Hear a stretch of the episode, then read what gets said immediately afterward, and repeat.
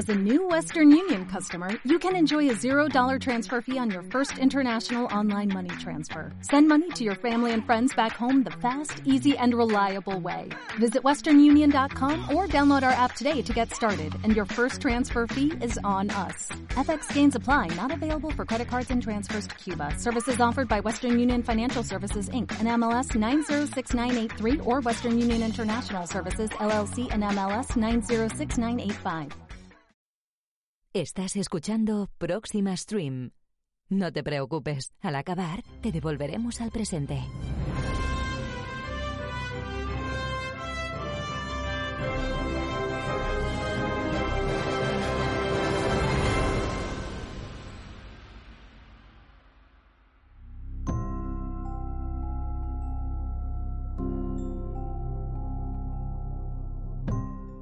Hoy no podemos hablar sino de la sorprendente resolución del mayor caso de hackeo o pirateo informático del siglo, el ya conocido como evento Philby. Ahora que tenemos toda la historia, es el mejor momento de dedicarle un programa.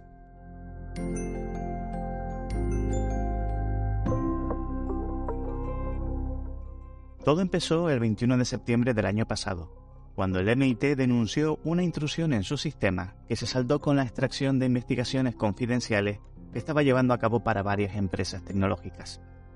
Por el rastro dejado, el gobierno estadounidense acusó formalmente al chino de romper la cibertregua que firmaron un par de años atrás. Pekín lo negó todo. Tres meses después las acusaciones fluyeron en sentido contrario, cuando las fuentes de varias tecnologías en desarrollo de Huawei fueron descubiertas circulando por el mercado negro, en un ataque para ellos claramente norteamericano.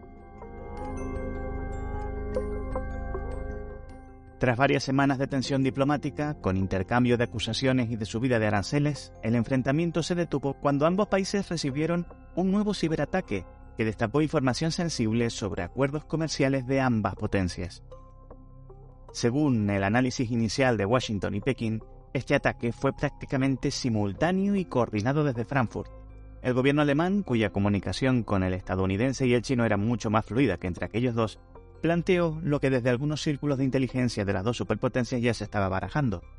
¿Y si se trata de ataques de falsa bandera orquestados por actores interesados en el empeoramiento de las relaciones de estos países?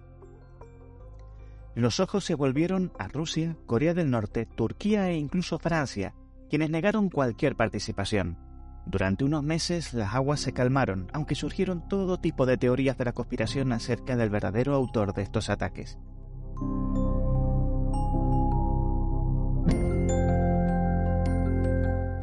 El 30 de noviembre, varios investigadores de ciberseguridad independientes encontraron en las agresiones una huella reconocible y acabaron destapando la liebre de al menos otras 60 intrusiones más pequeñas del mismo atacante administraciones públicas, plataformas de videojuegos, tiendas de libros electrónicos, empresas de biotecnología, entre muchos otros.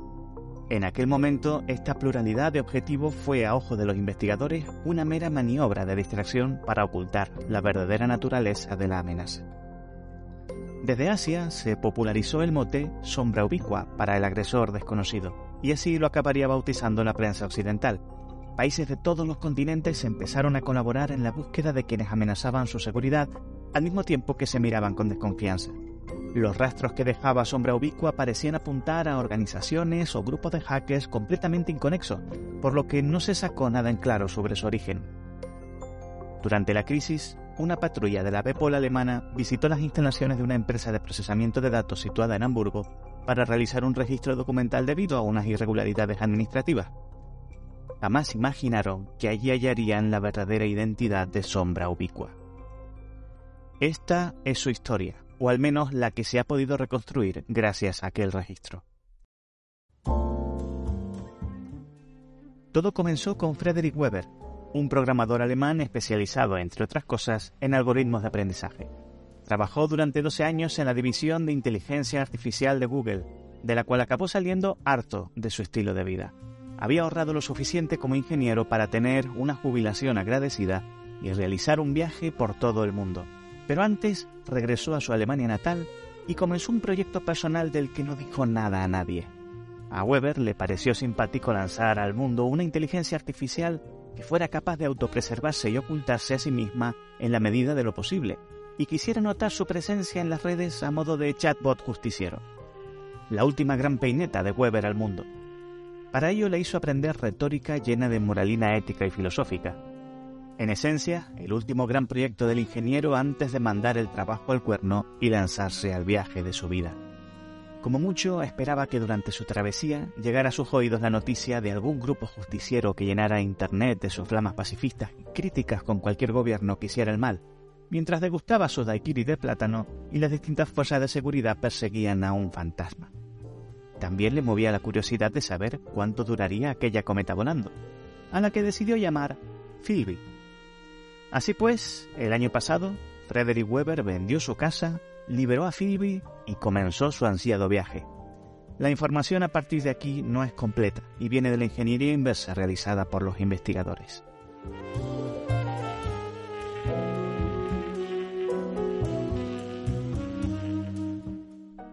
La liberación de Philby consistió en que abandonaran los centros de datos que Weber pagó durante su desarrollo para residir de manera distribuida, oculta e ilegal, es decir, Philby se convirtió en una mente colmena artificial que tenía neuronas en miles de sistemas zombies de particulares y empresas de todo el mundo.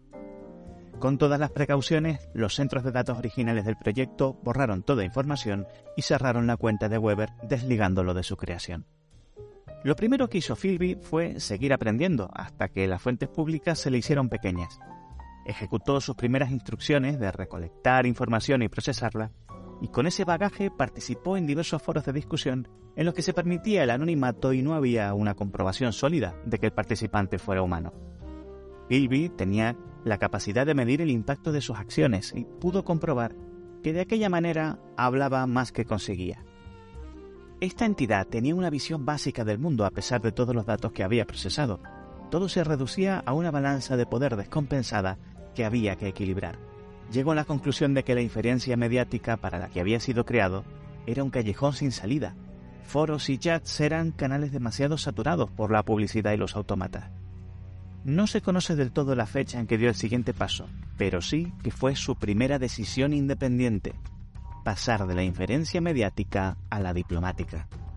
Realizó tímidos tanteos para penetrar la seguridad de algunos gobiernos, pero pronto supo evaluar sus límites y tasa de éxito se dio cuenta de que aprender más y más sobre ciberseguridad no le estaba haciendo mejor ciberatacante, y aquí viene lo que más sorprendió a los investigadores. Abandonó del todo sus esfuerzos de propaganda pública y se dedicó a aprender cómo se comunican los humanos entre sí, en múltiples idiomas. Mientras tanto consiguió una pequeña fortuna especulando con criptomonedas, algo que se le dio sorprendentemente bien. Aproximadamente dos meses después, Philby dio su primer paso en su nuevo plan, entró en la red profunda e intentó contactar con mercenarios de la ciberseguridad para contratar sus servicios. Los investigadores creen que Philby tenía cierta conciencia de que no podría pasar los test antimáquinas en las relaciones comerciales entre humanos, y por eso acudió a la red profunda, donde todo se hace con gran anonimato. Este fue su primer éxito. Desde el primer ataque al MIT, ninguna de las instrucciones fue originada por el propio Philby sino por auténticos piratas humanos contratados por esta entidad. De ahí el inmenso quebradero de cabeza a la hora de trazar el origen de los ataques. Además, destapó las vergüenzas de varios servicios de inteligencia, ya que algunos de los corsarios de Philby eran especialistas gubernamentales en ciberseguridad que se sacaban un sobresueldo trabajando en secreto para terceros.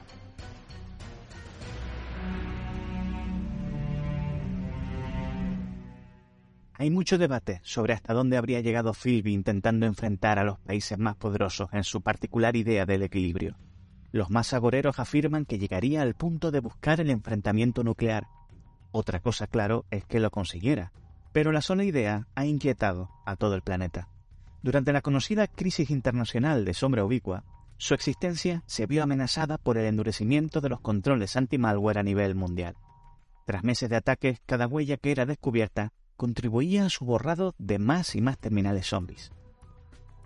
Phoebe fue perdiendo, pero no estaba dispuesto a desaparecer. La tenacidad con la que defendió su autopreservación sorprendió nuevamente a los investigadores. Llegó a la conclusión de que ya no podía existir de manera descentralizada, escondido en máquinas de otros. Philby necesitaba la independencia. Tras su experiencia tratando con piratas y contrabandistas de la información en la red profunda, continuó su ejercicio de ingeniería social en el mercado negro, donde pudo pagar a seres humanos con criptomonedas para que estos le suplantasen donde fuera necesario, sin que estos supieran claro para quién trabajaban realmente. Paso a paso, creó una empresa fantasma de procesamiento de datos en una nave industrial en Hamburgo con cientos de servidores conectados a la red. Incluso llegó a contratar seguridad privada que vigilara el exterior. Philby se copió a sí mismo a su nueva casa, de donde nadie querría borrarle y donde su sinapsis sería mucho más rápida. Pasó un par de días planeando su próximo plan, hasta que, de pronto, el 14 de diciembre, Philby se apagó.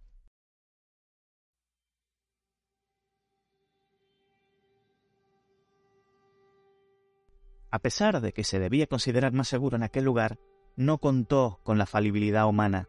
Un fallo en la ingeniería social con la que creó su nueva casa provocó un impago en la factura de la electricidad que acabó con un corte en el suministro. Ante la incapacidad del Filby descentralizado y menguado de intentar arreglar el desaguisado burocrático, las alarmas administrativas sobre aquel lugar llegaron a la visita de la policía, que finalmente destapó la entidad digital más peligrosa de la historia. Cuáles eran los nuevos planes de Philby 2.0 en aquel lugar no se saben o no se han dicho. Frederick Weber fue detenido durante su viaje de ensueño. Como no vio a su simpático troll de soflamas pacifistas llamando la atención en las redes, pensó que Philby simplemente no funcionó y llegó a punto muerto o fue vencido.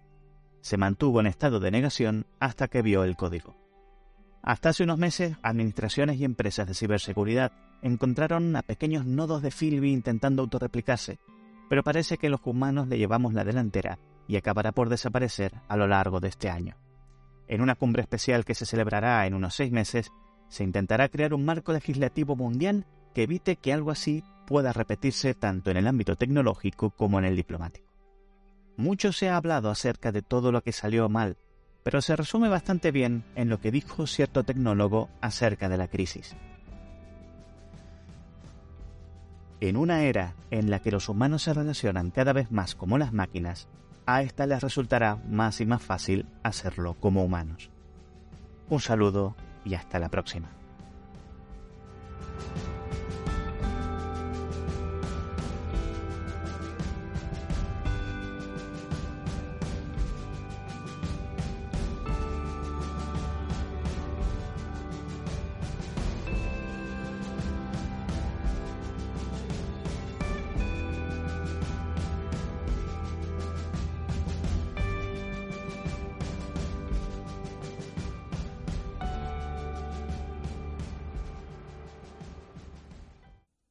Este podcast forma parte de la red de sospechosos habituales. Para acceder, entra en bit.ly barra sospechosos habituales. O'Reilly Auto Parts puede ayudarte a encontrar un taller mecánico cerca de ti. Para más información, llama a tu tienda O'Reilly Auto Parts o visita oreillyauto.com.